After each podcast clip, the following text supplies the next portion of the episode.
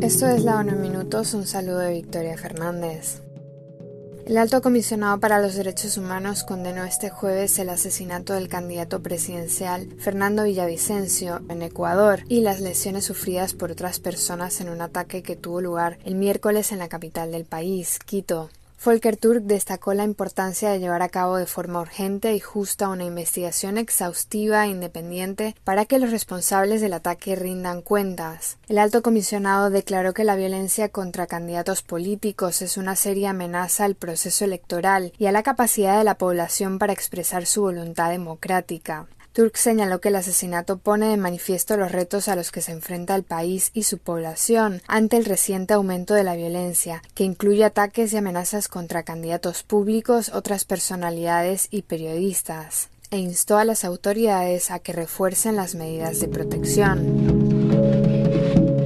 La Organización Mundial de la Salud convocó la primera cumbre mundial sobre medicina tradicional para explorar su base empírica e impulsar el progreso de la salud a nivel global y el desarrollo sostenible. La cumbre tendrá lugar el 17 y el 18 de agosto en Gadinagar, India, y a ella acudirán el director general y los directores regionales de la agencia y ministros de salud del G20. También participarán científicos, profesionales de la medicina tradicional, trabajadores sanitarios y miembros de organizaciones de la sociedad civil. En la cumbre se estudiarán formas de ampliar los avances científicos y aprovechar el potencial de los conocimientos basados en pruebas en el uso de la medicina tradicional para la salud y el bienestar de las personas en todo el mundo. Científicos y otros expertos dirigirán debates técnicos sobre investigación, evidencia y aprendizaje, políticas, datos y regulación, innovación y salud digital, biodiversidad, equidad y conocimiento indígena. El director general de la Organización Mundial de la Salud, Tedros Adhanom, declaró que incorporar la medicina tradicional a la corriente principal de la atención sanitaria de forma eficaz y sobre todo segura, basándose en las pruebas científicas más recientes, puede ayudar a colmar las lagunas de acceso de millones de personas en todo el mundo. Eso sería un paso importante hacia enfoques centrados en las personas y holísticos de la salud y el bienestar.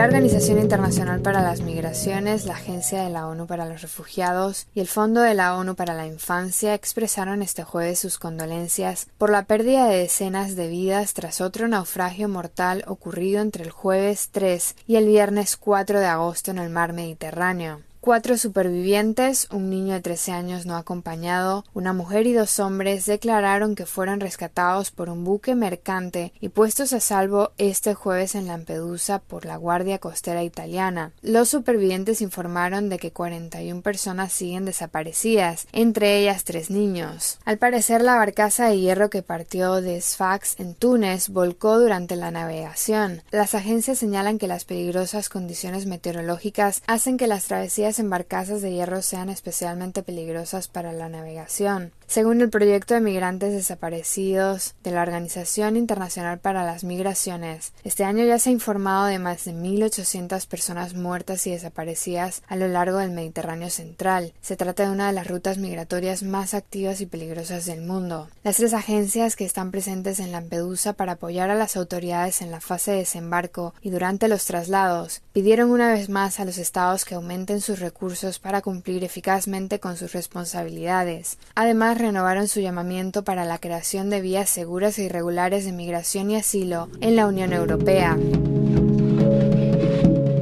Expertos en derechos humanos de las Naciones Unidas declararon este jueves que el gobierno chino debe proporcionar información sobre nueve defensores tibetanos de los derechos humanos medioambientales que cumplen penas de prisión de hasta 11 años. Entre 2010 y 2019, nueve personas fueron encarceladas en el curso de su trabajo pacífico para proteger el frágil medio ambiente de la zona. Los expertos explicaron que los defensores fueron detenidos tras protestar contra las actividades mineras ilegales en las montañas sagradas y denunciar la caza de especies amenazadas en las provincias de Qinghai, Sichuan y la provincia autónoma tibetana. Los expertos instaron al gobierno chino a que proporcione detalles sobre por qué y dónde se encuentran recluidos y sobre su estado de salud, que proporcionen además atención médica adecuada y que permitan a sus familias el acceso para visitarlos. Desde su arresto, el derecho a un medio ambiente limpio, sano y sostenible fue reconocido a nivel internacional por el Consejo de Derechos Humanos y la Asamblea General de las Naciones Unidas. Los expertos señalaron que si China se compromete a hacer frente a los efectos del cambio climático, debe abstenerse de perseguir a los defensores de los derechos humanos medioambientales y poner en libertad inmediatamente a los nueve detenidos.